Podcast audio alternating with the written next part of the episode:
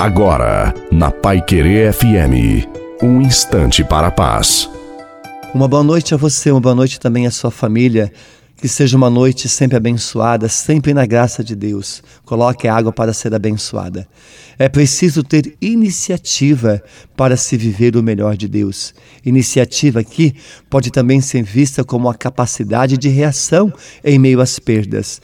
Não fique chorando pelos cantos, lamentando as suas dificuldades ou achando que a vida se acabou reaja, toma iniciativa, reconquiste o tesouro perdido. É disso que precisamos. Tirar o foco das perdas, das dificuldades, do sofrimento, das dores. E com certeza todos nós tivemos muitas.